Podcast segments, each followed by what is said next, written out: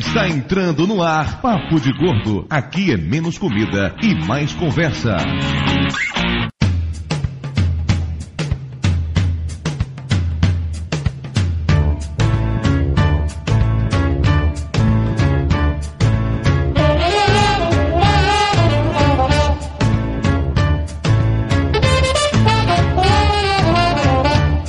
Ouvintes de peso, univos! De Salvador, aqui é Dudu Salles. E esse negócio de brincar com pincel todo dia, claramente é coisa de brocha. De Salvador, aqui é Mayra. E eu já quis ser a Mulher Maravilha. Você tá usando essa mesma frase há três programas. Nenhum foi ao ar. Posso continuar usando. De Nova Iguaçu aqui é Lúcio. E saber o nome de 150 lanternas verdes não te faz um nerd. Não. Te faz um desocupado, mas não um nerd. Aqui de São Paulo é Flávio e eu juro que eu vou dar uma porrada no próximo que me falar que desenhista não é um emprego de verdade. Não, é, é pintor de parede já é reconhecido lá pelo Ministério do Trabalho. Quer que eu dê uma pintada aí, Lúcio? Não, obrigado, não, gosto- não curto brocha. Ah, Flávio ficou sem resposta. Flávio ficou sem resposta. Aqui de São Paulo é Rod Reis e tô aqui de novo. É, a gente percebeu, Roger. Inclusive, dada essa sua imaginação, eu vou repensar os próximos convites. Não, eu quero, ganhar, eu quero ganhar um brinde no final do ano por ser o convidado mais. você vai ganhar um nabo, a gente já falou, vai chegar pelo correio aí pra você. Aqui do Rio Grande do Sul é Daniel HDR e pra quem diz que desenhar não é profissão, a gente tem que responder na ponta do lápis, cravando no olho desse filho da puta. Esse pessoal do Sul é violento. Você vai fazer prestação numa TV, numa loja, aí quando tu diz que é desenhista, ele fala assim, mas na verdade o senhor trabalha com o que pra eu pôr aqui na ficha? Olha pra você. Não, não, emprego. Qual o seu emprego? Pois é, ouvintes de peso, hoje vamos fazer mais uma edição da nossa série Gordos versus alguma profissão que será devidamente escrotizada. Já sacaneamos com médicos, já sacaneamos com publicitários e hoje as vítimas serão os quadrinistas, essa pseudo-profissão de crianças que ficam brincando com lápis de cor, né? Vai ser escrotizado por que se você é minoria, Dudu? Quem é minoria, cara pálida? Você é minoria, o Rod sabe fazer podcast e tá gravando backup. Nem a edição vai te salvar dessa vez, meu. ok, agora quem fosse a resposta fui eu. Ah, viu? De vez em quando eu acordo. Para conversar sobre esse assunto tão importante e relevante para a galera nerd do mundo, temos aqui mais uma vez Rod Reis em sua quarta participação no Papo de Gordo, já praticamente da casa. E o melhor, é a quarta participação em assuntos completamente diferentes. Você vê uma pessoa multimídia, multi-assunto. Já é quase gordura saturada, não consegue nem sair do corpo, né? Rod Reis, fale aí rapidamente sobre os seus trocentos projetos, vá. É, Papo de Artista, www.papodeartista.com. Voltou, pra quem quiser saber mais sobre coloristas, saiu o último episódio comigo e a Cris Petter, que também é colorista, então vai lá. É, meu site pessoal, rodreis.com. Lá tem o Mundo Rod, que, que também é bem legal e bem escroto. Então, pra quem gosta de RPG e gosta de ouvir outras pessoas jogando, vai lá no rpgradio.wordpress.com que eu tô gravando a minha sessão de RPG de Doctor Who e postando lá. Minha campanha tá o Esbriguilil, do Mal Pirata, tá o Leonardo Mitocôndria do Papo Lendário, o Tato Tarkan e o Professor Mauri do We Are Geeks. Então é, é um RPG dos podcasters. No último programa que o Rod Reis participou, alguém comentou no, no post depois, falando assim: caralho, na hora que eu vi o post, achei que tinha um bocado de participante. Quando eu fui ver que não era tudo jabá do Rod. 600 sites desse homem, rapaz. E também Daniel HDR, o homem que. É bizarro uma história dessa, mas eu conheci o Daniel HDR por causa dos Digimons. O cara desenhava Digimons, hoje em dia pelo menos desenha coisa de macho, né, Daniel? Exatamente, tu também, agora tu deve editar outras coisas, porque antes tu editava essa revistinha que não era de macho. Agora edita podcast, não melhorou muita coisa, não.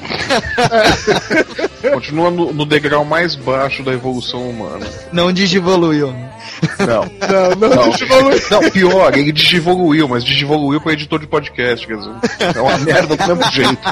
Faça jabá dos seus sites, Daniel. Ó, tem meu site pessoal, danielhdr.com.br. tem portfólio lá, blog, etc, etc. Tem o ArgCast, que eu sou um dos colaboradores, é um podcast aqui do Sul, é, coordenado pelo William Matheus Shortfall e professor Ned. Inclusive, Eduardo Salles esteve presente e foi xingado pelo professor Ned porque ele jogou as revistas dele fora, né? Eu não joguei fora, eu doei, é diferente.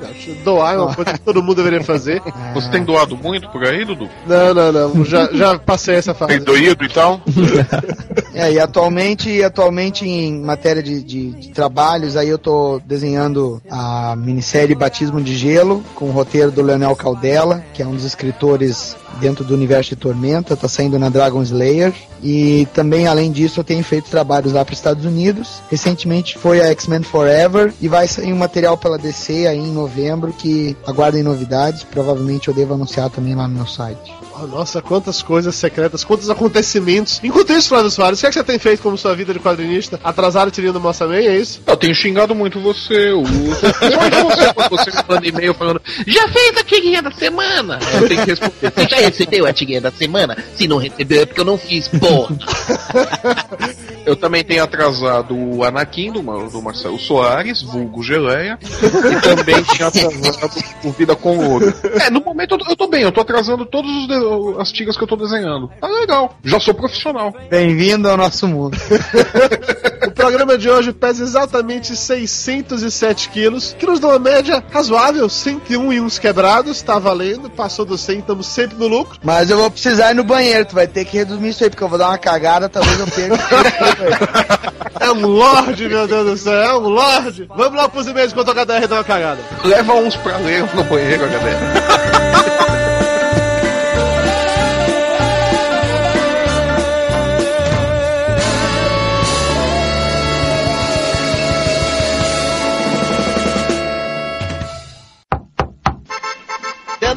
Chegou a carta. E não é cobrança.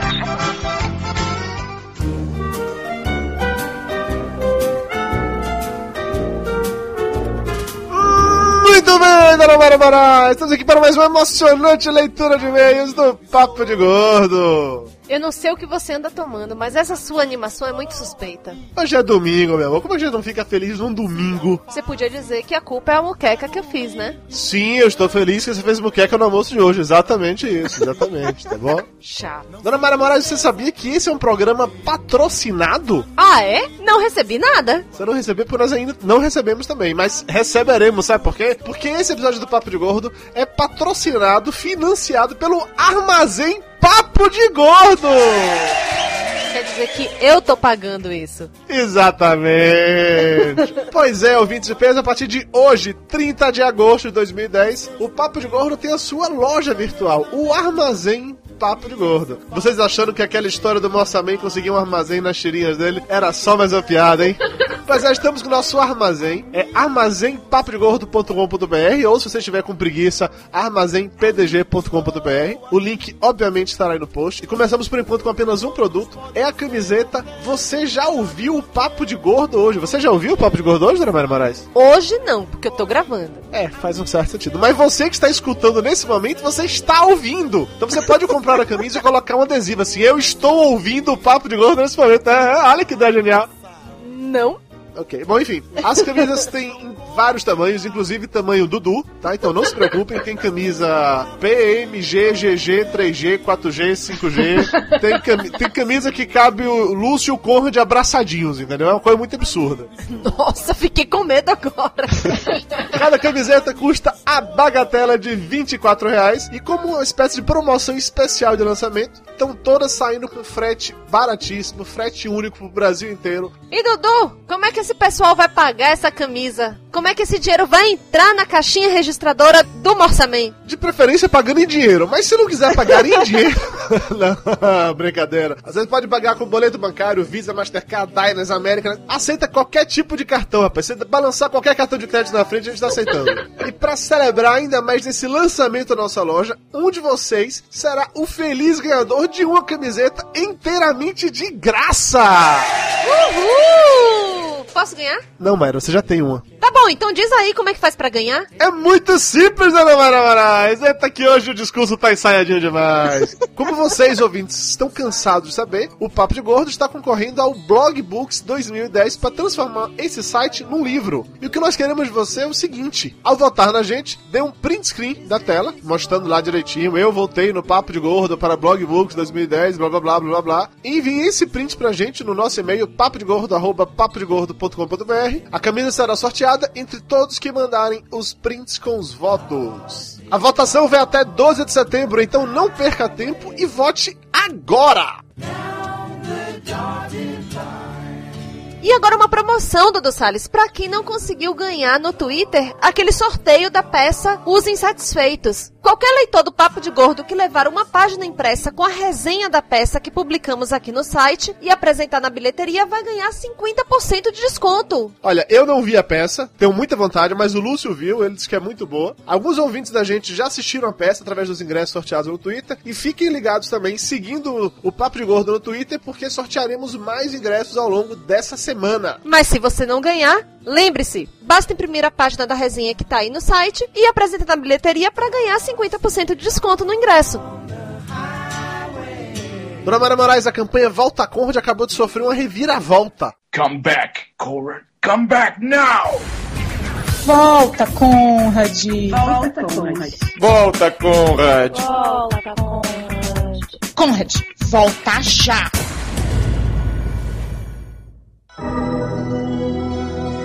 Você soube que o Conrad sofreu um acidente de carro? Eu soube, fiquei muito preocupada, mas graças a Deus o nosso gordinho saiu ileso disso tudo. O carro nem tanto, mas ele saiu bem. Pois é, o Conrad sofreu um acidente de carro e nós descobrimos o culpado. Olha só que mensagem de voz escrotíssima a gente recebeu essa semana. É, Misifio, aqui é o pai Zezinho de Gordócio. Eu vim dizer pra Suncé que o trabalho que me encomendaram já foi feito. O rapazinho lá, o tal de Conrad Pixel, já voltou pro Twitch. Foi galinha preta, vela preta, farofa e marafo. Ele tá em casa agora. Teve que sacrificar o carro do coteado. Quase bate as botas, meu Deus. Mas não sabe de casa. E pra que o moço não pegasse nem ônibus, mandaram uma pneumonia da braba também pra segurar ele na frente do computador. Mas agora ele tá lá, tweetando que nem um miserável. Coteadinho. Mas voltou. E pai. Eu não sei qual de vocês encomendou esse trabalho pro Conrad, mas pelo amor de Deus, a gente precisa do gordinho vivo, tá? Eu quero ele gravando o Papo de Gordo, mas vivo. De preferência sendo capaz de andar e falar. E quem quer que o gordinho volte para o Papo de Gordo, é só continuar tweetando, mandando mensagens. Só não precisa fazer trabalho, né?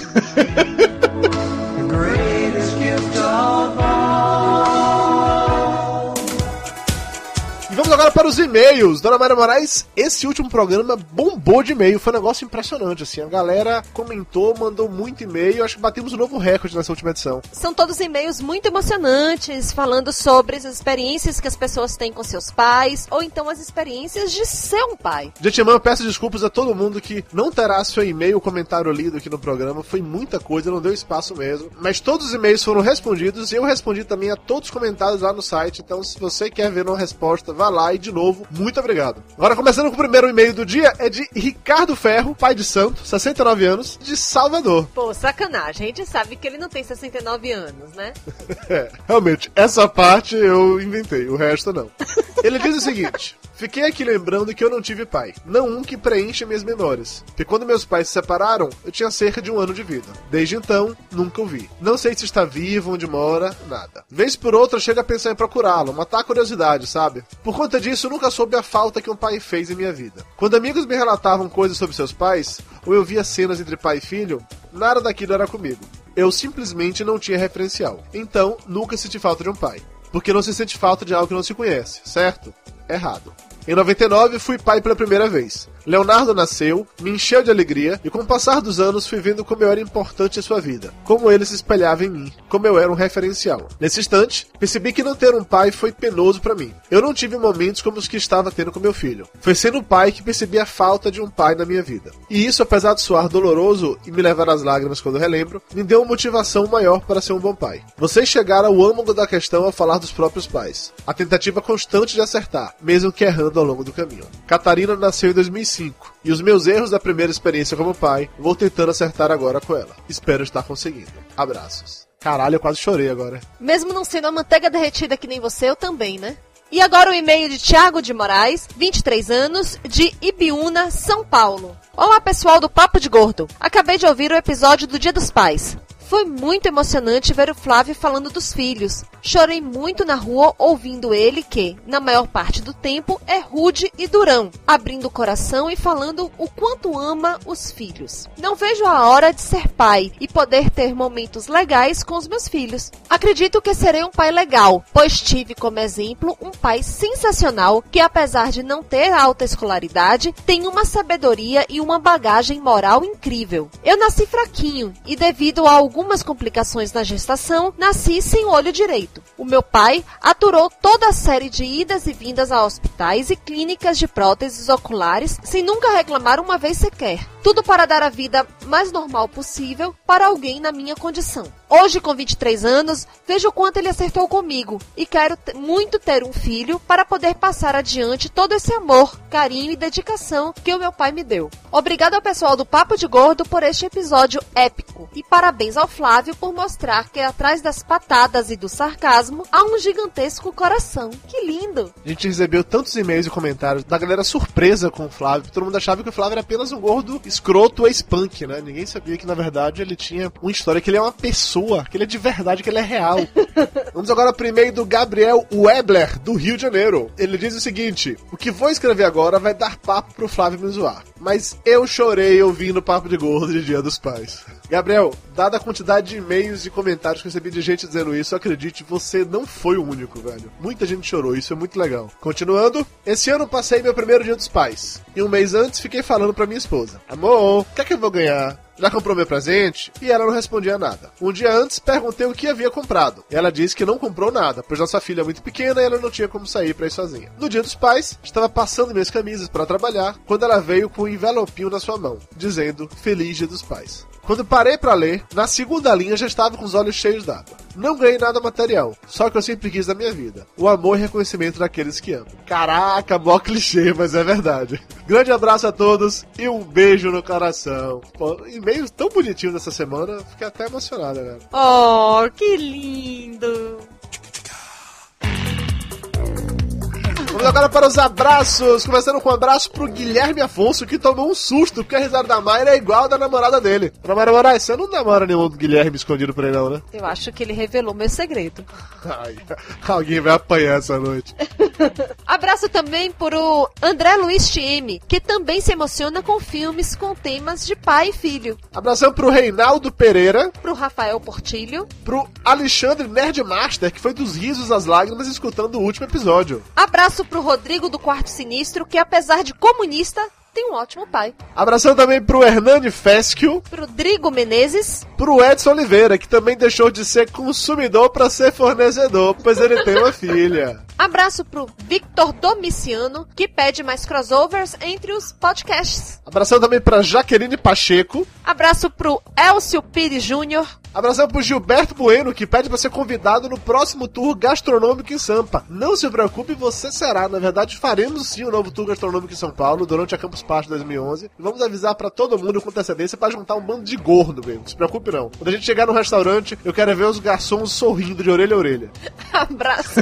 Abraço pro Daigo, que nunca imaginou que iria se emocionar num podcast até ouvir o Papo de Gordo. Abração também pro Pedro Henrique. pra Janaína Olenik. Pro Kill Caio César, que pede pra avisar que saiu o Farrazinho de 17, o link tá aí no post, confiram. Abraço pra Kel e pro Léo Luz, o casal 20 do Action Nerds. Abração pro Benedito Portela. Pro arroba Rafa Cristo, que está escutando episódios antigos do Papo de Gordo e comentando em todos eles. E atendendo a pedidos, Papai da Gilda, um beijo no coração. Valeu, galera. Vamos de volta para o programa. E lembre-se, dia 15 estaremos aqui de volta no papodegordo.com.br para mais um episódio inédito do seu podcast preferido.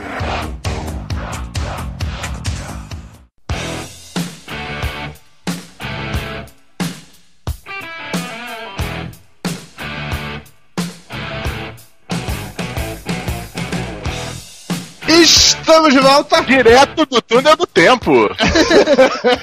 e vamos direto para o momento cultural do tio Lúcio, que eu espero que hoje esteja bom, porque dessa vez eu li e até achei engraçado. Tem graça quando você, quando, quando você lê, quando ele começa a falar, fica um porre. É para isso que contamos com você, Flávio, suas intervenções muito interessantes. Os quadrinhos são a nona arte. Já foram oitava, mas como as pessoas normais escolheram outra pra ser oitava, pulou pra nona, mesmo sendo mais velho que a sétima. Cara, tu tá parecendo colunista da CBN, cara.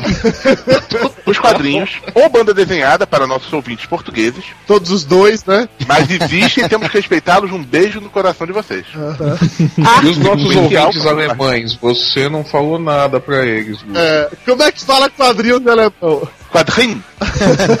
ok, em francês. Le Ban Desiné. É, em francês é igual o de Portugal, banda desenhê. É. Tá bom. E austríaco? E sueco? Como é que fala em grego?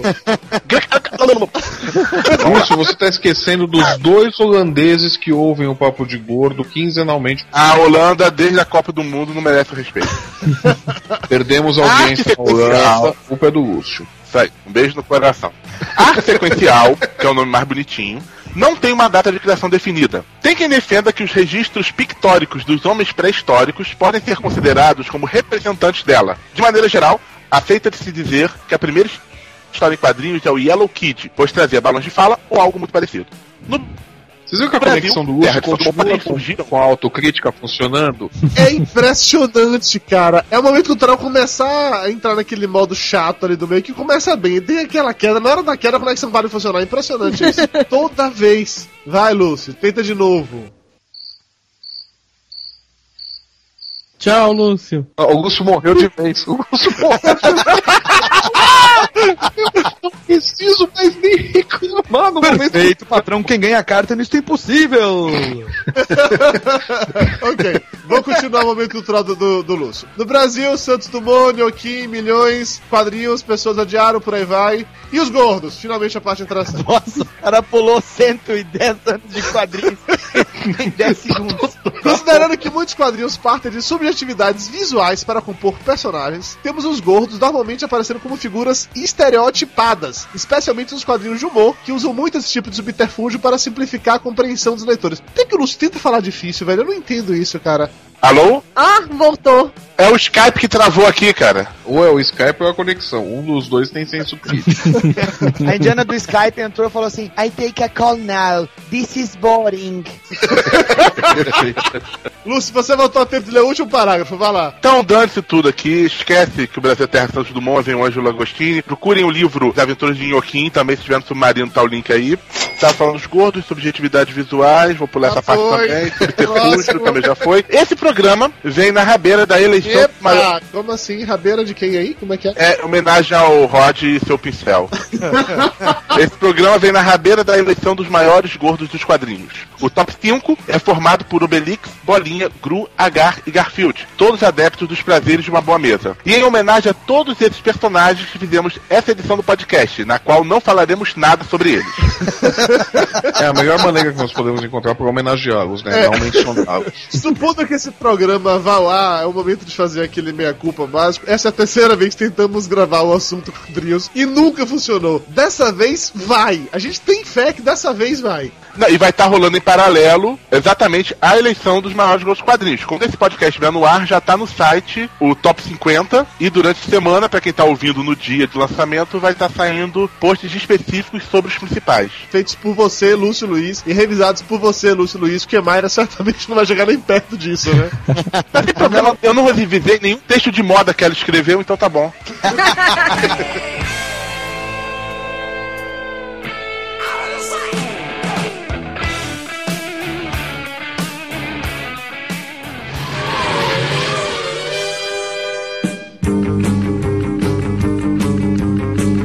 Bem, tá na hora de começar a falar mal dessa casta, dessa raça. Mas antes vamos entender um pouquinho, afinal de contas, o que é que faz um quadrinista? Começando por um desenhista. Acho que o, desenho seria, não é o ponto elementar, pelo menos não é o ponto inicial, mas é aquele que é mais visto, né? Daniel HDR, por favor, nos explique o que é que faz um desenhista de quadrinhos?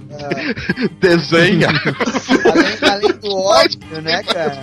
Ele faz bolinha, faz tracinho. Além do óbvio, a gente tenta não morrer de fome. Então a gente tem que desenhar o que a gente quer e o que a gente não quer. Então, se o cara trabalha mesmo com quadrinhos, né, ele vai ter que com certeza desenhar tudo que for pedido, né? Desenhar inclusive veículos, cavalos, animais, pessoas com, com fisionomias diferentes, coisas que quando o cara desenha por lazer, ele geralmente evita, né? Quer dizer, ninguém desenha por lazer um cavalo, é isso? Porra, hoje me deu vontade de desenhar um cavalo, ninguém faz isso. Tu já deve notar quem desenha muito animal desenha pouca figura humana e quem desenha muita figura humana desenha pouco animal. Pegando quem começa a desenhar. Assim. E quem desenha Disney? Ah, pois é, né? Pô, ele Tá desenha muito animal e desenha pouca figura humana, porra. É. Mas desenha animal fazendo figura humana. Não, mas já é uma prostituta de qualquer jeito, tá dizendo pra Disney. Então... Ah, olha, que absurdo, HDR. Você pare com isso que hoje em dia a Marvel faz parte da Disney. Você já desenhou pra Disney. E teoricamente você desenha pra Disney hoje. Eu sei. Eu sei, eu já tô, já tô treinando o concept aqui do, do Pato Donald, porque uma hora o Joe vai ligar assim, Daniel, consegui um trampo muito bom pra ti, cara. É um especial do Pato Donald. Eu, puta que o pariu. Não, mas sério, como é que funciona o seu método de trabalho? Você recebe o roteiro definido, montado, como é que rola isso? Valia muito do roteirista, né, cara? Tem um roteiro que te dá muito mais trabalho do que necessariamente faz o trabalho fluir mais fácil, né? Tem roteiro, por exemplo, que entrega tudo mastigado, com descrição de cenário, falas e tudo mais. A possibilidade de errar o que o editor tá querendo, o que o roteirista tá querendo é menor. E aí tem também roteiros que são completamente abertos, assim, que te permite adicionar mais quadros na página ou ah, improvisar mais com os ângulos. Esses, geralmente, eles dão muito mais trabalho para planejar a página, porque a página ela precisa ser bem mais pensada. Tá sendo 100% responsabilidade sua. E quando vem essas descrições assim, vem escrito assim: desenha então uma gostosa com maiô atochado? Tem, às vezes tem. Sério? Tem, tem, tem. Somente quando eu desenhava Lady Death, assim, direto. Mas aí nem precisava da marcação, né? O maior tochado faz parte. Faz parte, exatamente. Às vezes determinava o ângulo. Ângulo ginecológico. Coisa. Quanto tinha que atochar, né? Atoche mais neste quadro. É, você tem que pensar no lado profissional. Tu pensa também o papel do editor. Ele pensa, bom, essa cena tem potencial Para o gordo punheteiro usar. é, pro leitor, pro leitor pegar e fazer isso aqui, né? Funciona, vamos pedir pro desenhista. E aí você tem que fazer. Mesmo que tu tenha que pedir pra tua namorada pe- pegar e fazer a pose. Ah, rola namorada fazendo pose. Ou então você pega um monte de foto e quando vai discutir com ela, você tem que dizer pra ela que é referência. Aham. A a melhor coisa né, do desenhista é, aquela, é você ter a desculpa perfeita pra aquele monte de playboy, né? Falou de- Não, mas, mas aí é que tá, cara. É engraçado que eu namorei uma vez, a minha namorada implicou com as playboys que eu tinha na prateleira do que com os quase 2 GB de foto pornô que eu tinha no, no computador. É, não, mas não tava exposto, sabe? As páginas não estavam grudadas, tá ligado? é, a polêmica foi maior. Né? Ó, amor, esse vídeo da Mônica Matos é porque eu preciso desenhar um cavalo.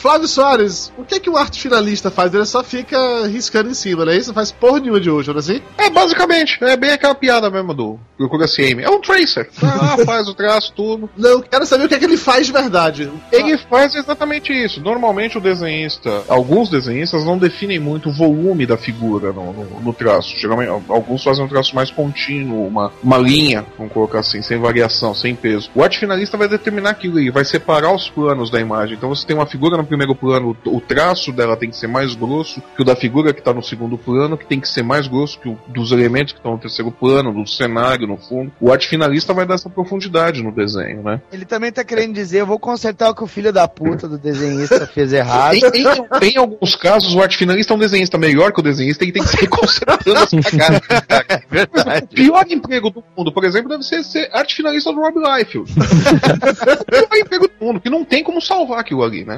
Ah, mas a arte final é uma faca de dois gumes, né? Ou ela salva ou caga um desenho pra caralho também. Sim, mas é. Quer dizer, eu, eu acho que aí são, são duas coisas, né? O pessoal pegar arte finalistas é, inexperientes pra trabalharem com páginas mais, mais complicadas, né? E meio que uma falta de critério, né? Você colocar um arte finalista que o estilo não combina com aquele desenhista, né? E você fala, não, ó, só tem tu, vai tu mesmo. Porra, é, é- é receita pra, pra, pra dar merda, né? Mas às vezes é interessante ver, por exemplo, um arte finalista que gosta de trabalhar com mais achura, texturizar, e um cara que trabalha com um traço bem mais de linha clara, mais limpo, assim, né? Sim, não, em alguns casos isso funciona. Um, um caso que eu acho que a, que a arte final cai bem com o desenhista, embora o desenhista e o arte finalista não tenham traços em comum, é o John Romita Jr. com o Klaus Jansson. Eu acho o Klaus Jansson um, um baita de um arte finalista, mas eu acho que combina muito bem a arte final dele com o desenho do Romita Jr. Só um pouquinho, ô, ô Mayra, não dorme, tá? Não dorme. Ela estava aqui nesse momento olhando fazendo aquela cara assim, e aí? O assunto é inteiro ficar só nisso daí, né? Posso parar? Acabou? tá, da minha resposta, só uma dúvida então em relação ao método de trabalho do arte finalista. Ele também recebe o roteiro ou nem isso? Olha, que eu saiba, não, ele só recebe as páginas desenhadas e alguma informação, talvez, mas. Mas e o letrista? Ele já colocou lá o- as falas ou não? Quando Não, não. O letrista é a última coisa. Então você tem que adivinhar a história pelo que tá desenhado ali. Ué, o arte finalista ele não precisa saber da história, né? Ele tem o desenho. É, mas pra saber quem é o mais importante, às vezes o mais importante é o que tá se passando lá atrás. Isso daí, isso daí não, porque o, o, peso da arte final continua sendo o mesmo. Os elementos que estão na frente têm o traço mais pesado, os elementos que estão atrás, o traço vai afinando, o traço externo. Independente se é o, o protagonista tá lá no fundo atrás de uma árvore e quem tá na frente é o padeiro. né? O padeiro tá passando na frente da cena assim, ah, eu sou apenas um padeiro, serei morto naquele quadro seguinte. É ele que vai estar em destaque. Ô, ô, Flávio, fala padeiro de novo. Ah, não, não falo não. Não na edição ele fala. Fala padeiro agora, Flávio. Padeiro. Aí, tá vendo? Ouviu? Ó, vou falar de novo, ó. Padeiro. Ó, mais uma vez, padeiro. Agora é a última da noite, hein? Padeiro. Pronto.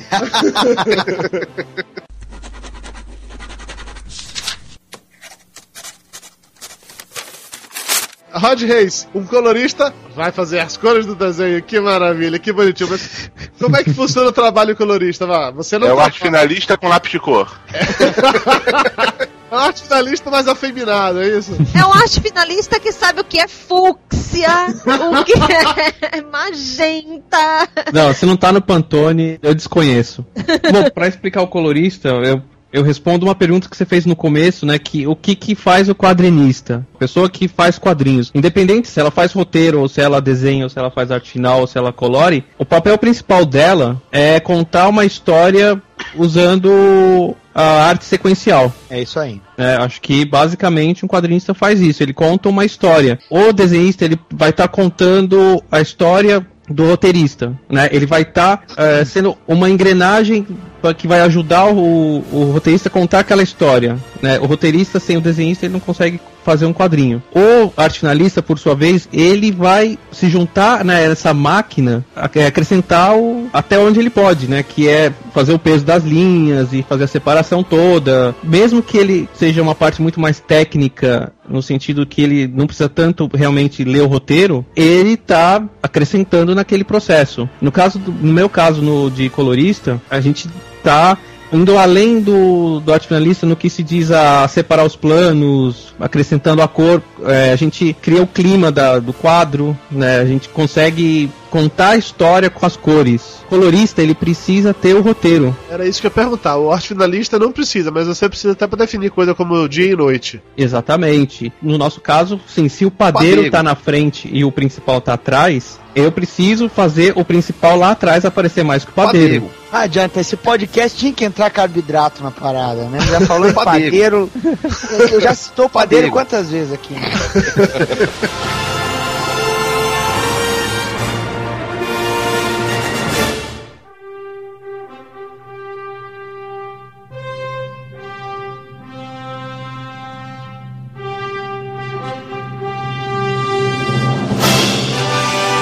minha pergunta é: hoje vocês trabalham todos no computador e tudo mais, mas antigamente era na mão grande, né? Não, acho que só, o- só no meu caso que é o computador. Sim, existe desenhistas que fazem arte final digital, desenhistas que desenham direto no computador, mas não é uma prática geral. Né? No- mas no caso do colorista, quando entrou essa ferramenta, assim, computador, transformou. Todos os coloristas migraram para o digital. E aí, né, é, Rod, ganhou mais velocidade, né, inclusive. não, e, e é a oportunidade dos, dos brasileiros trabalharem, né? Porque antes da internet, como você vai fazer? Você vai gravar num disquete e mandar pra fora, né? É quase impossível abrir mercado para os outros países trabalharem com cor pro Estados Unidos, né? Que é o grande mercado que todos almejam. Quanto colorista, você tem que se adaptar ao, ao traço. Isso é legal porque a gente não enjoa. A gente pode brincar com vários estilos e é bem diferente do, do desenhista e do, e do artinalista que eles precisam manter aquele estilo. O HDR tem um estilo dele de desenhar e ele tem que se concentrar nesse estilo porque é o que vai vender a arte dele. No meu caso, o colorista ele não vai vender pelo estilo, ele vai vender pela técnica, pela qualidade, e isso ele tem que ter independente do traço.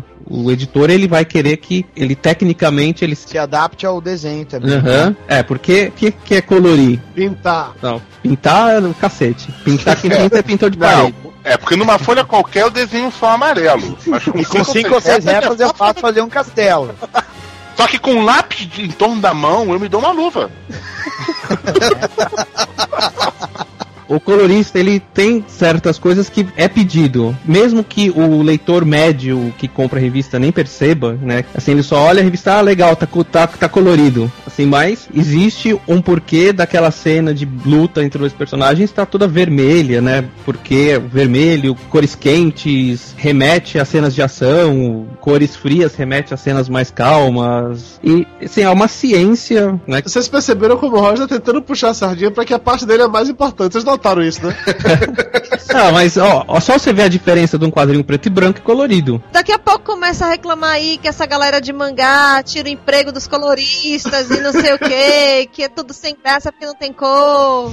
Véi, Rod. Você pega um quadrinho tipo Walking Dead, é praticamente um trabalho de colorista o preto e branco dele. Mas tem o dual tone, ele tem o tom de cinza. Também não deixa de dar atmosfera. Ah, mas você pega o material da Bonelli, pronto. Material preto e branco da Bonelli, Tex. Você pega a cuna, cacete. Ô, Não, não tô falando pega. que. não, Eu não tô desmerecendo. Não, Roger, você é um merda mesmo. Você quer tirar onda que você é melhor que os outros. Porra nenhuma. Você, você só fica botando de, pintar depois. Minha sobrinha faz a mesma coisa que você, rapaz. Puta que eu Aqueles livrinhos que a gente compra de 1,99. Nossa, agora nesse momento eu abaixo minha cabeça e rola uma lágrima.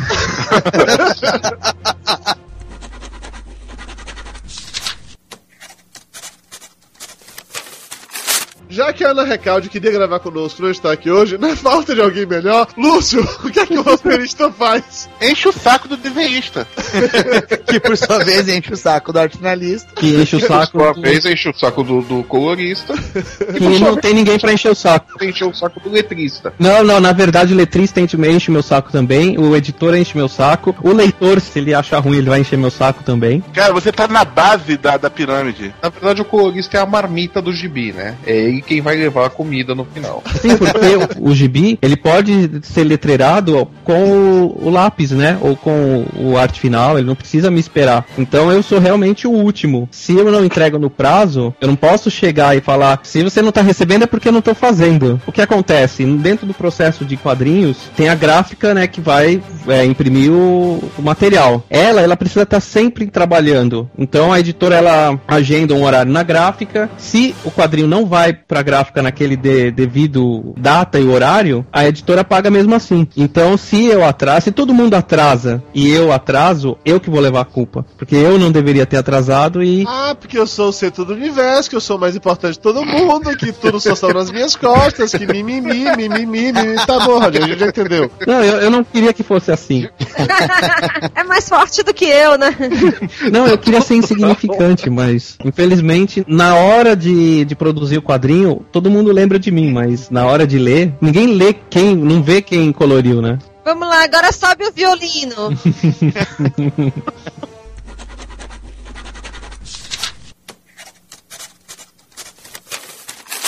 Mas eu perguntei logo no início ali a respeito, ou se vocês trabalhavam no computador, se tinha muito papel envolvido, porque eu comecei a imaginar, assim, um desenhista gordo, um arte finalista gordo, e o pobre do colorista recebendo coisas pintadas de ketchup, coisas pintadas de mostarda, de gordura e tudo mais. Acho que esse cara não é um profissional, esse cara é um porco, né? Fala eu, sério. eu, eu, Vai desenhar e comer ao mesmo tempo, tá brabo. Conheço nenhum desenhista que, que, que coma na prancheta. Você lambe os seus pincéis, mas comer na prancheta não pode, é ir longe demais. Né? Exatamente, exatamente. Nós, por falar em, em lamber o pincel, Olha lá, olha lá. Cuidado! não, eu quero falar que eu tenho um amigo que Ah, um ele... amigo. Sempre meu amigo. É, não, não, sim, sim, é um amigo. Provavelmente o HDR conhece, mas talvez ele não, se- ele não relacione com a história, mas enfim. Só quem se relaciona comigo é você. Que lamba o pincel. Eu já até sei qual que é a história também. Tava também na suruba, Flávio. Porque quando você faz arte final, geralmente usa, você usa o pincel ou caneta descartável. Quando você usa o pincel, você molha na água raiz pra limpar, pra tirar o excesso de tinta, né? Então esse meu amigo molhava na água raiz e, e, e lambia, porque quem usa o pincel também faz a pontinha com a boca. Flávio faz isso. Ela Ah, dá vocês são uns escroto do caralho. É pra afinar com o dedo, cara, chupar o pincel. Não, pera, eu não afino a ponta do, do pincel com. com, com eu, É só uma com a pontinha da língua.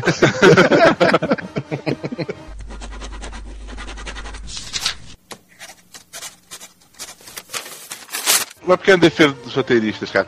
O roteirista talvez seja o menos valorizado, assim, em termos do, do público, como um todo, né? Lógico que não. Tá maluco? Claro que não. Cara, não, Não, é lógico que não. não. O público leigo? Tá, mais, mais desvalorizado que o colorista não é.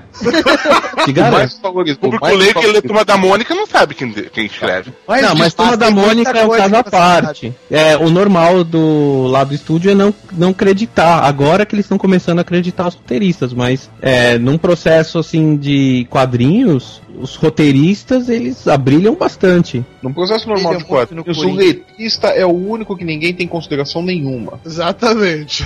Tá, todo mundo gosta da Lina Mitsunaga. É a única que eu. É a única que todo mundo É, é a lembra, única, né? é a única letrista que todo mundo sabe o nome, né? Se tinha outro letrista que não seja ali, o Lúcio. Peninha, ele faz muitas letras de música. Eu ia falar isso agora, Renato Meu Russo. Deus. Não, agora, gente, ó, na falta de roteirista aqui, né, que a Ana não veio, vou fazer uma pergunta pra vocês, uma coisa que eu já li, uma crítica em alguns sites de quadrinhos coisa e tal, que falam que muito desenhista acaba tentando ser roteirista, mas não consegue ser um bom roteirista. O que, que vocês acham disso? Flávio, essa foi pra você! Segura aí! Não, não. Eu senti um despeito porque eu, eu tô achando que o Flávio tá querendo puxar o tapete do Lúcio. Eu tô sentindo um cheiro de batata assando. Não, sabe que eu adoro o Flávio. Eu tô perguntando isso só pra, só pra puxar a conversa mesmo. Aham. Não, porque ótimos roteiristas não sabem necessariamente desenhar. Mas a gente vê vários desenhistas muito bons que fazem bons roteiros. Mas também alguns que fazem os roteiros muquiranas. Vocês acham que, para um bom roteirista, ele precisa saber desenhar ou só ter a noção mesmo de enquadramento, da, da linguagem dos quadrinhos? Se ele souber essa beleza, é uma boa, né? Já ajuda bastante. É, porque um bom roteirista, ele com certeza não vai ler só quadrinhos. Então ele tem que ter uma boa, uma boa bagagem pra ler de tudo, cara. Tá bem informado, saber construir uma boa pesquisa pra fazer um background de história, sabe? E às vezes eu acho que o que acontece é que tem muito desenhista que por estar afobado pra ver o processo de criação, muitos desenhistas que são roteiristas concebem as suas histórias visualmente. Eu sou um, por exemplo, que quando eu tô formulando história, eu geralmente penso na sequência. E aí eu vou costurando as sequências e vejo se tem uma coerência pra ter a narrativa ali. Essa afobação eu acho que é o calcanhar de Aquiles da parada, porque o cara não pensa tanto no processo de construção do personagem, né? E pensa mais do que ele quer mostrar. É mais ou menos como o Frank Miller criando o Sin City. É, Sin City não, desculpa, ele criando aquele a porra daquele filme do Spirit. Já pensou assim, ah, eu quero mostrar o Spirit ah, andando por uma viela, assim. Ele deve ter construído os roteiros do Spirit só com imagens iconográficas. Ele não deve ter construído mesmo uma história. Então o filme ficou aquela nhaca. Tem autores de quadrinhos que entendem que o processo de criação da história ele extrapola a esfera do desenho, da estética. Tem que ter uma construção prévia, textual. E enquanto que tu tem autores, né, que fazem esse processo e acabam tendo ah, as duas áreas, né, arte e roteiro bem, bem feitos. né. Mas é muito dessa afobação, sabe? O cara quer ver a página pronta, né? Ele quer ver ali aquela sequência que ele imaginou, só que ele não costura isso direito, ele, ele não dá uma, uma boa base pra ele. Existe uma grande diferença entre o autor de quadrinhos e o roteirista de quadrinhos e o desenhista de quadrinhos. O autor é aquele cara que ele quer contar uma história, ele sabe desenhar, mas ele desenha o suficiente para contar a história que ele quer. Normalmente ele não é tão ligado a, ao no mercado. Claro que ele quer ter retorno financeiro, mas ele não liga tanto para isso. Ele quer vender a história dele, quer publicar a história dele. Então é uma pessoa que ela, ela meio que ela engloba todos os processos pelo simples motivo de usar aquela mídia para contar o para contar uma história. No caso dos roteiristas, é mais fácil ter roteirista que desenha do que desenhista que escreve. Mas eu acho que quem começa com desenho é um caminho muito mais árduo e precisa ter muito estudo para escrever bem Tem razão. Né? Acho que até por conta do que o HDR falou que o desenhista pensa muito com imagem. Vai lá e já pensa na, quero fazer o personagem pulando pela janela, mas não importa o motivo do, do que ele tá fazendo aquilo. Pra ele, ele quer fazer a cena máxima, o desenho mais excitante. É aquela punhetagem visual, ele não É, exatamente. Só que o Esse, motivo esse, aí, pra- na- esse aí, na verdade, é o desenhista que não sabe escrever, né? É. É o, é o desenhista que leu pouco, é o cara que não. Aham, não exatamente. Toda aquela leva dos anos 90. Não fala Sim. nada que tu começou aí. não fala nada que começou aí. Ah, Porque cara, foi a época que começou a colorização digital, né? Só um pouquinho, só um pouquinho. Momento lembrete. Mayra, tu tá aí? Quase não. Ela tava aqui brigando comigo, dizendo que tá ficando chato.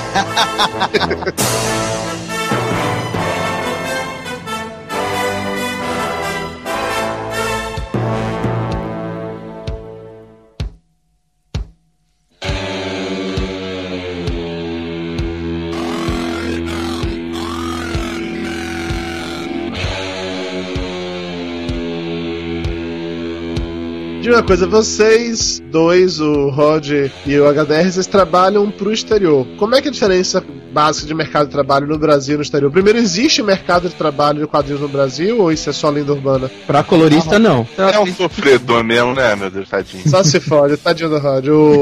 Sendo, sendo bem rápido na resposta pra, pra Mayra não dormir Ah, e os ouvintes também. Eu acho que o problema do país é um problema de distribuição. Porque tu tendo uma boa distribuição, tu vai conseguir chegar num, em fatias de público que tu pode ter o retorno e a continuidade de uma publicação. O quadrinho aqui é visto como, como gênero, não é visto como mídia. Então se, se acha que quadrinho é coisa de criança. Então quando tu tem gêneros diferentes de quadrinhos, tu tem um público restrito que muitas vezes tu não consegue atingir por causa que o país é enorme. E é bem diferente no exterior, né? Tu tem um sistema de distribuição independente estruturado, gêneros diferentes e consequentemente tu chega nos leitores. O problema do Brasil se você for jogar pra uma, pra uma distribuidora ou fazer distribuição nacional, você vai pegar o teu produto, você vai ter que fazer uma tiragem de, sei lá, 30 mil exemplares pra vender 7 mil quando muito, receber de volta às vezes pacotes fechados com revistas, receber desse montante que você imprimiu 5, 6 mil exemplares que não foram nem abertos os pacotes. Uhum, é, aí nisso eles preferem fazer 10 mil de um, de um álbum que vai E jogar um em livraria. Exatamente,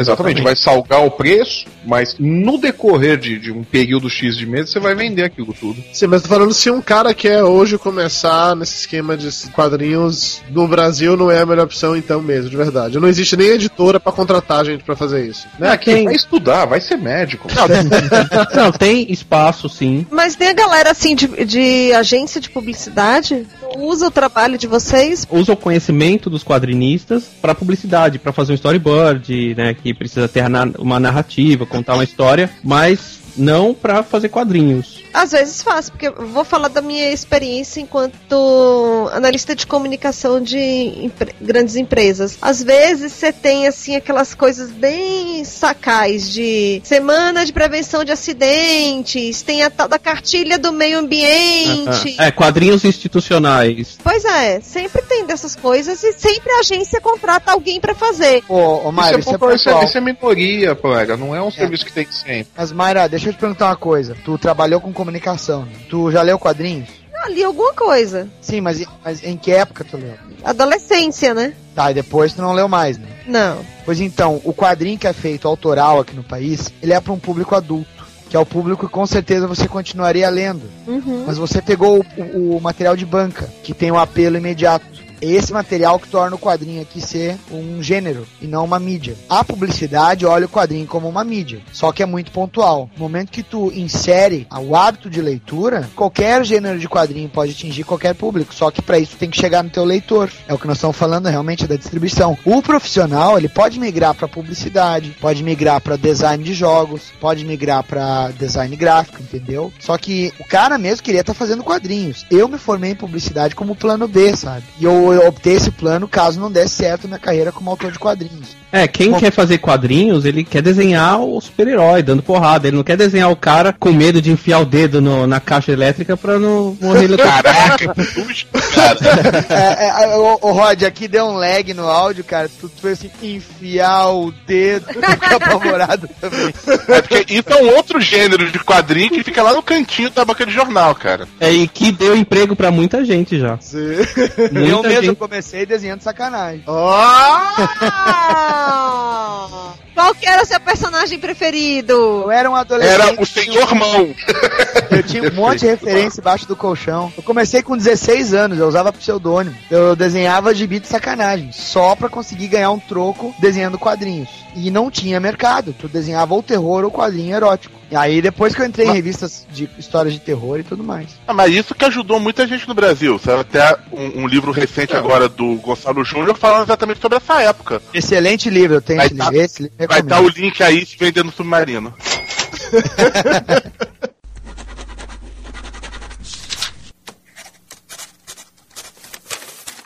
Convenções de quadrinhos. Vocês vão muito a convenções de quadrinhos, vocês ficam lá vendendo arte e tal, a galera fica no pé de vocês. Vocês lidam com aquele nerd gordo chato, fica, tio me dá um gibi! Ou então assina aqui na minha bunda. Nossa, Rod Reis, eu soube que você fica assinando com seu pincel, bunda de todo mundo, na verdade é isso. como assim? Isso é o que você lambe depois. Não sou eu, é o conhecido meu. Eu conheci, eu conheci o dele. O, no- o primeiro nome é Rod e o último nome é Reis. Eu já falei que eu não uso pincel, eu, eu uso caneta marcadora. Faz uma piada com isso, duvido. então, convenções. Dudu já me deu três esporros aqui pra eu me segurar minha nerdice, mas vamos lá, cara. San Diego Comic Con. Sou doido pra ir nesse lugar, aquele bar de nerdices. Como que é estar lá? É o paraíso nerd. É o lugar que você vai ver, vai ver mais nerd por metro quadrado e você vai achar o máximo. Assim, às vezes você se segura pra não ser tão nerd, mas lá você pode ser o tanto nerd quanto você sempre quis, sabe? Assim, Melhor de- não ir, então. Não, você vai passar mal. Você vai ver todos os artistas de quadrinhos que você mais gosta, você vai ver todos os artistas do cinema falando em San Diego, né? Acho que mais do que quadrinhos é dominado pela indústria de Hollywood, então você vai, vai ver todos os, os atores que vão fazer os filmes nerds do ano lá, você vai ver os videogames que, que vão sair. Imagina o Lúcio em San Diego, né? Dando aquele pitizinho vendo de ir rasgando a camisa, né? Mas o, o Lúcio tem o perfil perfeito pra ir pra San Diego. Lá, e todas as pessoas são iguais a ele. O cara vai se sentir tipo no planeta dos Lúcios. Que bizarro. De repente eu fiquei com medo agora de ir pra San Diego, cara. Sabe, tipo aqueles nerd que anda com a, a bermuda tipo, toda molhada no meio de suor. Parece que o, o meio do. Não, chega de descrição. Parece que fica en- enfiado no, a bermuda no. Todo mundo conhece o Lúcio, não precisa Com o bonezinho do super-homem, que nem eu tô vendo aqui na foto dele, com óculos. Que vai sentar na, na cadeira, usa três cadeiras. Nossa. Sim, vamos lá, fanboys. A galera fica lá colado em vocês, fica, ai meu Deus, Daniel, ai meu Deus. Ou vocês não passam por isso, vocês não são tão assim popstar pra ficar nesse nível de fan- fanboyolice. Tem, tem a faixa etária também, muito, né? O pessoal mais novo costuma ser mais foda-se, sabe? E chegam de qualquer jeito. O pessoal mais velho tem um pouco mais de tato. Eles te dão um bom dia, né? É, eles dão um bom dia, Eles dão eles um dão- dia antes de se agarrarem na sua perna, né? Não, acho foda quando você tá lá desenhando e aí você é tipo o desenhista e a pessoa entra na fila porque, ah, essa fila é do cara que faz desenho. Isso que eu, isso eu não curto. Né? A pessoa não sabe nem quem, quem você é, mas tem muito disso em, em convenções, tanto aqui quanto lá fora, né? Que você é simplesmente o cara que faz um desenho e aí Você faz um diz o desenho. preço do desenho dele diz assim: Ah, mas pô, tu faz isso tão fácil. É, faz um. Faz aí. E, e rola esse tipo de coisa assim, ai, desenha o personagem tal com a minha cara. Nossa. Direto. Pô, você sabe, que esse negócio aí que o Daniel falou, do sujeito que reclama depois, ah, você faz tão fácil, não sei o que lá. Tem um desenho, eu não lembro quem que foi que tava contando uma história uma vez no Twitter disso daí. Que ele tava nessas festas de, de final de ano fazendo caricatura do pessoal ao vivo, né? Aí disse que um do o sujeito tinha que pagar lá, sei lá o que, já tava meio bebaço, né? Veio falar com ele e veio tirando onda, né? Falando, pô, você aqui, né, nessa moleza, só fazendo desenho, né? Ganhando essa puta grana, né? Entregou o cheque pra ele nesse dinheirão aqui, nem era tanto dinheirão assim, né? Falou, pô, que moleza, né? Aí o sujeito aí pegou, disse que guardou o, dinheiro, tudo, tal, pegou a prancheta, o lápis, botou na mão do cara e falou, então, Agora você desenha aí, vai, faz a minha caricatura. E tem que ficar igual, hein? O cara, pô, mas eu não sei fazer, eu não sei, cara. Aí falou, Então, esse dinheirinho aqui é a diferença entre eu e você. E saiu fora. Foi, cara, mas é a melhor resposta Caraca, mundo. ao nado por um desenhista. Esse cara é a escória. Cara, eu achei sensacional. Quando eu li essa história, eu falei, puta, mas é o sonho de todo desenhista, né? Ah, Flávio, seja sincero, Vaz. Se fosse você, tu pegava a prancheta e tacava na cara do sujeito. Mas por muito menos, cara. Mas na, na primeira que eu sentisse o bafo de pinga, já voava a prancheta, eu já perdi os dentes.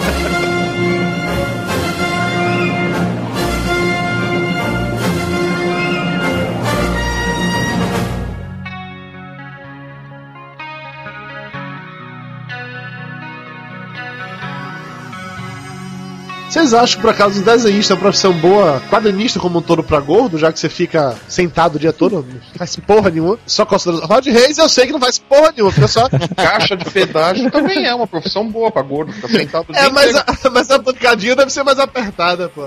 Bem, bem lembrado isso aí, cara. Que se o cara se descuidar, não cresce mais o bíceps e aumenta o pânceps. Viu, Flávio Soares? É, o Você acha cara- que eu consegui esse corpinho de bailarino espanhol como? Mas tem um outro aspecto aí também, cara. O cara que trabalha com quadrinhos, seja na cor, na arte final ou no desenho, ele tem uma, uma rotina que pode ser descontrolada, ou seja, o sujeito é trabalhando em casa e aí ele faz o horário dele, entra a noite adentro, então faz a produção dele dispersa, assim. Caralho, velho. Produção de esperma. O cara fica batendo punheta madrugada dentro. Aí é brabo, mas continuando. É comum o sujeito justamente fazer lanchinho no meio da madrugada. Dá uma pedra no rins. pedra nos rins direto. Eu sofri muito de pedra nos rins. Ganhei muito peso por causa disso. Eu tomava pouquíssima água também. E o cara precisa se ligar, ele precisa caminhar, fazer atividade física, não ficar extremamente sedentário, senão acarreta problemas de saúde mesmo. Eu acho que a relação de desenhista e gordo não é direta, porque eu conheço muitos desenhistas que são magros por causa disso. Eles, eles são regrados, né? Você pode fazer seu próprio horário, então você pode decidir que eu não vou ficar tomando Coca-Cola a noite toda e três horas da manhã, quando eu terminar o trabalho, eu vou fazer um hambúrguer. Tá, mas Rod, mas você faz exatamente isso. Você toma Coca-Cola o dia todo e. E faz o hambúrguer às três da madrugada. Pior que eu já fiz isso, mas eu, eu desde que eu tô com a, com a Pri, ela, ela não deixa mais. Ela descobriu de porrada da última vez que você tentou fazer isso. Graças a Deus eu tenho uma mulher que me salvou. Tananana. Você tá vendo no caminho terrível, né? E aí a mulher veio e ele salvou. É, porque é muito fácil você se descontrolar mesmo. Você degringola, porque tu fica e pensando, aí- é e o aí prazo, você- é o prazo, e É. esquece o resto. E aí é estressante porque, assim, a pessoa fala, ah, você, você faz o horário que você quer. Mas, assim, é um trabalho como qualquer um, que você tem que ficar estressado com o prazo, você tem que virar à noite. Então, é bem fácil você criar problema nas costas, criar tendinite, criar pedra nos rins, engordar se você não for uma pessoa que não se preocupa nem um pouco em sair andando por aí, né, dar uma volta no quarteirão. É uma coisa que acarreta bastante prejuízo para sua saúde se você descuidar, porque é tanto Eu- um trabalho mental quanto um trabalho físico de ficar sentado na mesma posição a noite toda com dor nas costas. Se você descuida do- da iluminação também, você ferra sua vista. E se tu ficar doente, cara, o prazo continua rolando. É, exatamente. Isso aí é outro agravante. Principalmente no, no meu caso, que não importa se morreu gente na minha família, eles não vão dar um mais dia, eu tenho que fazer. Se eu quebrar meu braço, tipo, o problema é seu, eu passo o trabalho pra outro. Ah, mimimi, eu quebrei meu braço, fico no final da linha, todo mundo briga comigo, que não sei o que, que é só me fã do porra, Reis. Para de fazer drama, caralho. Puta que pariu. Ô, Dudu, tu não tem moral nenhuma pra reclamar disso, cara.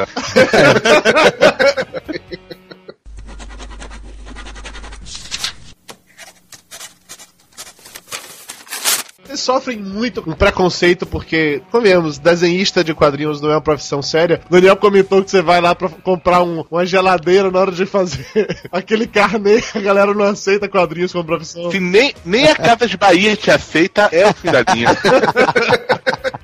Se falar sério, ó, cara, na boa. O esquema de, de ter dificuldade com discriminação em função de ser um desenhista de quadrinhos, eu acho que qualquer, qualquer profissão que lide com criatividade, cara, ela tá sujeita a isso. Se tu for músico, se tu for é, escritor, tu sempre vai ser reduzi- reduzido para uma pessoa que tá numa função que seria diferente ou bem distante disso. É que eu acho que as pessoas elas pensam como hobby, né? Você É. se pintar um quadro é um hobby, você fazer um quadrinhos é um hobby, você cantar é um hobby. Então, na verdade, o que acontece é que a gente transformou o hobby em profissão e a gente acabou Então, perdendo o vocês hobby. agora desenham o Robin.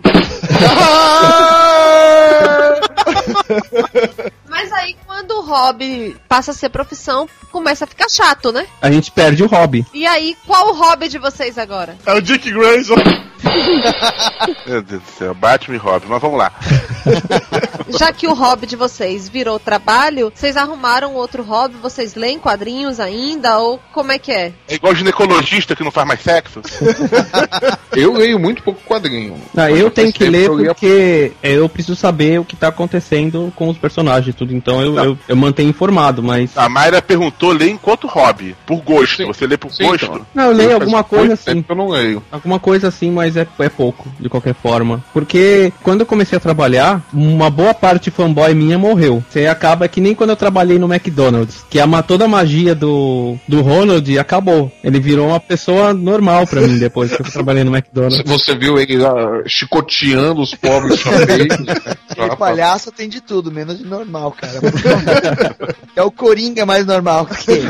Então você perde um pouco quando você trabalha no, em determinado mercado que é colocado como uma coisa mágica, né? Assim, tipo, ó, a magia dos quadrinhos, blá blá blá. Você trabalha, você vê que os desenhistas consagrados são seres humanos e vai você. Quando você vai na convenção e aperta a mão deles e cumprimenta e troca ideia, você vê que não endeusa mais essas pessoas, né? Sim. Você Mas aí isso quer dizer que sua vida perdeu a magia e que você não substituiu. não, eu sempre tenho uma coisa pra fazer, né? Sim, é exatamente o que eu quero saber, pô. Você passou a fazer balé agora.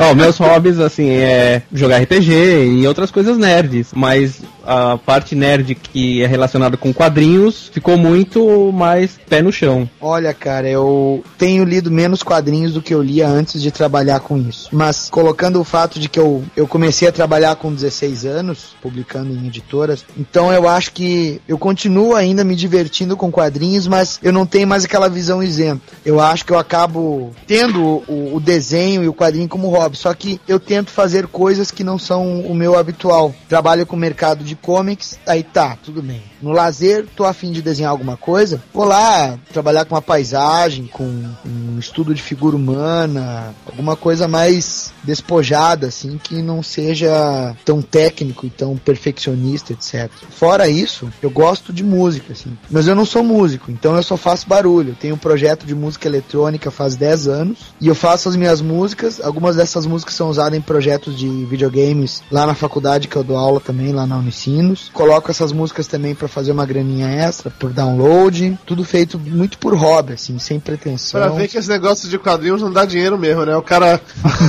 é desenhista, professor universitário e ainda é compositor, não dá dinheiro. Não, não, vou, vou, vou te dar a real por que, que eu trabalho como professor universitário. Eu entrei nessa de ensino sem querer, cara. Eu comecei a dar aula particular de desenho. Quando eu, eu, eu me vi, eu tava estudando publicidade e pensando no mestrado. Aí quando eu entrei na área acadêmica, assim, eu tento equilibrar essa minha vida acadêmica como professor na faculdade e de autor de quadrinhos. Eu continuo a dar aula porque é uma renovação, cara. Quando tu, tu é professor e dá aula dentro dessa área que tu atua, além de tu dar uma visão atualizada pro aluno, tu te renova, cara, porque eu não fico aquele cara que só fica lendo o encadernado do, do John Byrne, do George Pérez e etc, sabe? Eu ainda curto, sabe, esse papel do professor de passar o ensinamento e aprender com o aluno também, sabe? Você foi mordido pela, pelo insetinho que te fez apaixonar ser professor, é esse?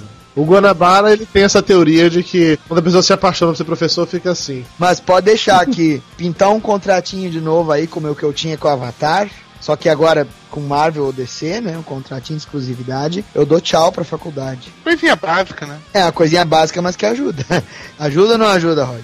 Rod não sabe, Rod vive disso mesmo. Rod, ele, ele ganha, ele ganha uma graninha extra rodando a bolsinha na, na Augusta. É, você viu, né? Quando você tava aqui em São Paulo na Exatamente. Campus Party. Eu até te levei lá pra. Você queria rodar também pra ver se dava tanto dinheiro aqui em São Paulo quanto dá aí no, em Salvador, né? É, eu descobri que a pessoa de São Paulo gosta de ursão, tá ligado?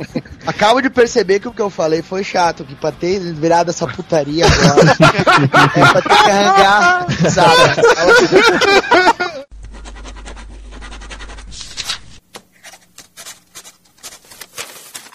Vem cá, senhores desenhistas, desenhar gordo é fácil ou difícil? Porque tem tão pouco personagem gordo que deve ter alguma complicação muito grande envolvida com isso, ou não? Ocupa muito espaço no quadrinho.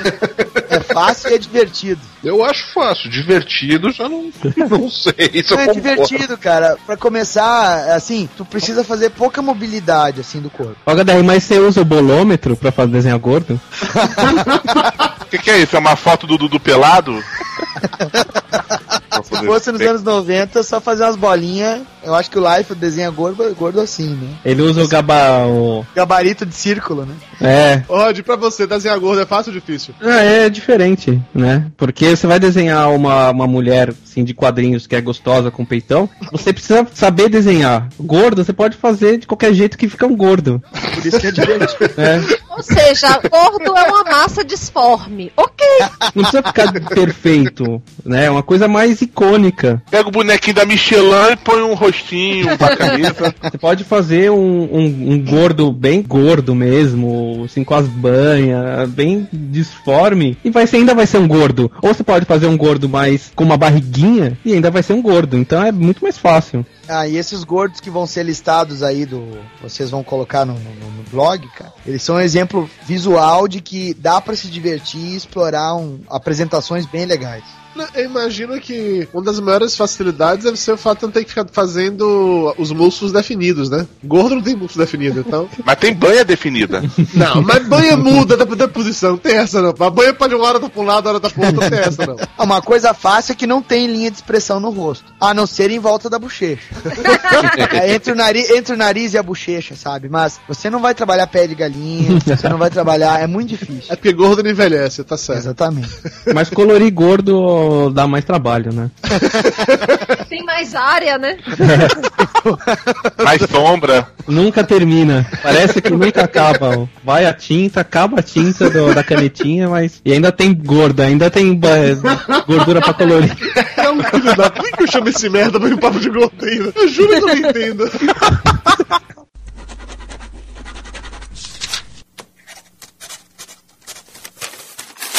Deixa eu fazer uma pergunta pra vocês. Qual foi o trabalho mais difícil que vocês tiveram que fazer? Porque eu fico pensando, o que, que, é- o que, que seria mais difícil de- desenhar? Um Homem-Aranha que é cheio de coisinhas e detalhezinhos, ou uma mulher toda siliconada com um maior atochado. Tu acha difícil? Decora 150 Digimons e tenta desenhar eles dentro do canto. E quando, Isso você é de- e quando você decora, surgem mais 95, né? difícil, pelo amor de Deus.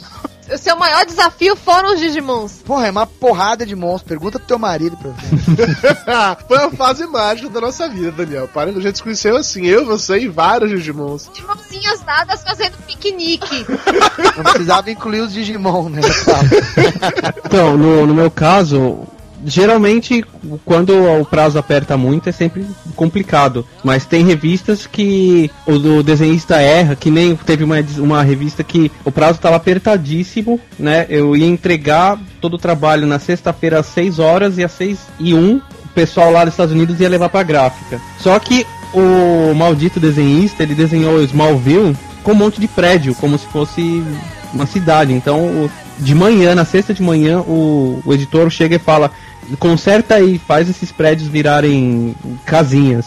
Ou, uau, o cara desenhou o, super-homem sem a cueca, com a cueca pra dentro da calça, coloca ela pra fora. Aí vai lá e conserta. Então, quando todos os erros das, que passam, né? Uau, o desenhista errou, desenhou o cara com seis dedos. E passa por todos os processos e na última hora chega pra mim, eu que tenho que consertar. Então, acho que o mais difícil é lidar com, com o prazo, lidar com toda essa carga que. Puta, eu sei que vai parecer mó mimimi, chororô, mas, mas é a verdade. Tá bom, Rod. E o trabalho que deu mais orgulho pra vocês, que tá aí colado na, na parede como se fosse um troféu. O trabalho que eu vou ter mais orgulho é o próximo. Ah, que bonito esse. É o próximo que você sempre terá orgulho do próximo, porque o próximo que você não pode falar ainda é muito bom.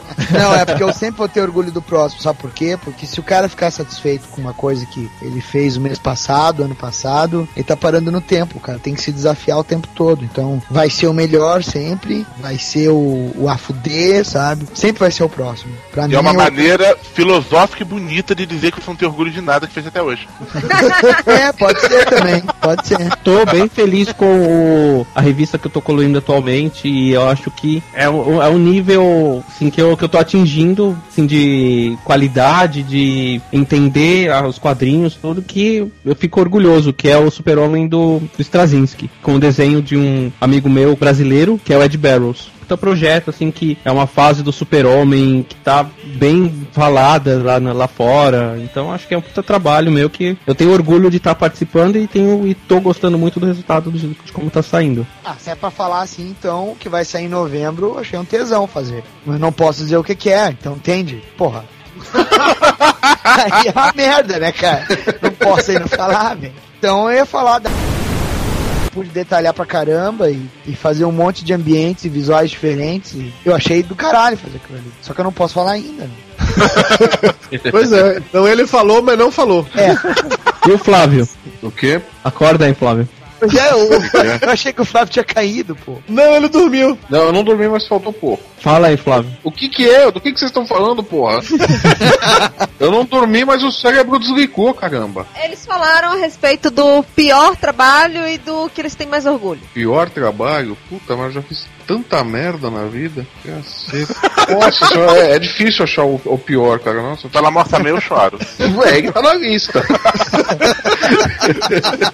ah, cara. Pô, o melhor trabalho, eu não, não classifico como, como o melhor trabalho, mas talvez o trabalho que eu mais gosto de fazer que é o Vida com Logan. Se eu pudesse, eu só faria aquela, aquela tira. É um trabalho bem autoral e que eu gosto bastante, eu tenho orgulho daquilo. Se tivesse que ser lembrado por um trabalho, eu queria ser lembrado pelo Vida com Logan. Esse título informado, você será lembrado para sempre como o punk mal encarado do Papo de Gordo, tá? É, é uma bosta. Mas enfim. Ô, velho, tu foi punk? Ele traiu o movimento, traiu o movimento. Dudu, para de chamar gente que nunca ouviu podcast, cara.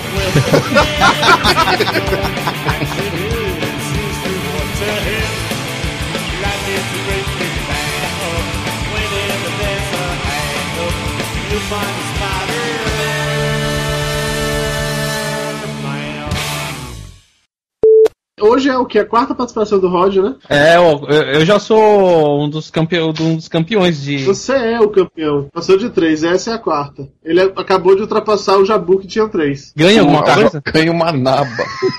Ela vai por Sedex. O Oktok ficou de mimimi.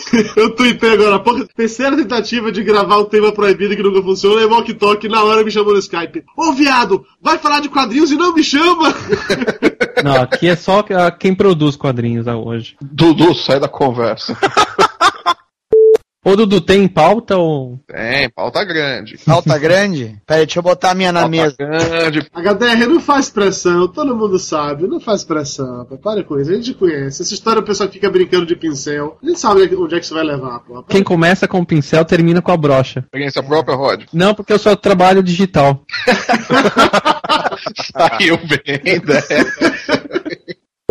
Não, inclusive, desde o início, eu acho, quando falou dessa, dessa pauta, o nome do Rod tava, do Daniel tava, e a Ana também, porque a Ana participou de uma tentativa da gente de quadrinhos que não foi pro ar nunca, porque não rolou, entendeu? Porque não funcionou, não ficou boa. Eu dormi! Porque das duas últimas gravações que teve sobre quadrinhos, eu dormi. E considerando que essa noite a Mayra dormiu só três horas, a chance dela dormir no meio do programa é enorme. Se ela ficar calada há muito tempo, alguém grita, Mayra! Realmente eu coloro, eu, eu pinto com, faço a cor do. Eu coloro, é? Eu coloro. Esse é um verbo que eu, não- eu, eu- esse é um verbo que eu acho que nem deve existir, né? Eu coloro. Ah, fala Hum, rápido. Eu coloro um Corolla de um coroa coroca. Não, Lúcio, não. Tchau, Lúcio. Tchau. Vai lá descobrir o que, que o roteirista faz. Pelo menos dessa vez eu não dormi. Isso é Bom final. hein? O Dudu deve ter ficado cutucando o tempo inteiro, né? Cosquinha no pé, jogando café na cara. Café na cara, bah, que agressivo, pelo amor de Deus. Tá, esse vai, esse vai sair. Esse, Esse aí vai receber flores pra manjar, cara. Todo mundo vai ter que jogar uma florzinha no mar. O Flávio joga no Tietê, não tem problema. Mas, ô, essas horas que a gente fica, fica de papo boring, hein? Se tu quiser acelerar, tá tranquilo. Fica até engraçado. Acelerar não, cara. Vai cortar tudo. A gente tem duas horas e dez aqui de, de gravação. Isso vai se transformar em aproximadamente. 40 minutos. Vai rodar coisa pra caralho, pode ter certeza. Até porque o Rod, o Rod ele fala assim, o Rod. É, ele fala assim com muito espaço. Então, assim, só cortando os espaços de o Zé do Rod, já vai embora 30 minutos, entendeu? É, eu, tive, eu tive que procurar uma posição desconfortável aqui no sofá. Aí você pegou os pincéis, mano. Sim, todos vocês. Lambeu antes o pincel. Eu vou lamber agora antes de subir pro quarto, eles estão lá na outra sala. eu comprei um grandão agora, nossa, pra tinta óleo. Uh, bonito. Enche a boca na hora de lamber. Nossa, Flávio e Lúcio, prazer em conhecê-los. prazer foi Prazer em meu. conhecer a Mayra também, finalmente pude falar com ela. Sabe, saber a moça que, que roubou o coração do seu Dudu. Roubou do de você Geleia. o coração, é. De você, né? Roubou do Geleia. Roubou do Geleia. Senti uma mágoa nesse, roubou o coração do Dudu, cara. Não, não, porque quem morreu com o Dudu foi o Geleia. Não tem nada Olha a mágoa de novo aí. Olha, o Geleia morou com o Dudu, Mayra roubou o coração dele e nada sobrou pra você, né, galera? Papo de Gordo. Com a gente é menos comida e mais conversa.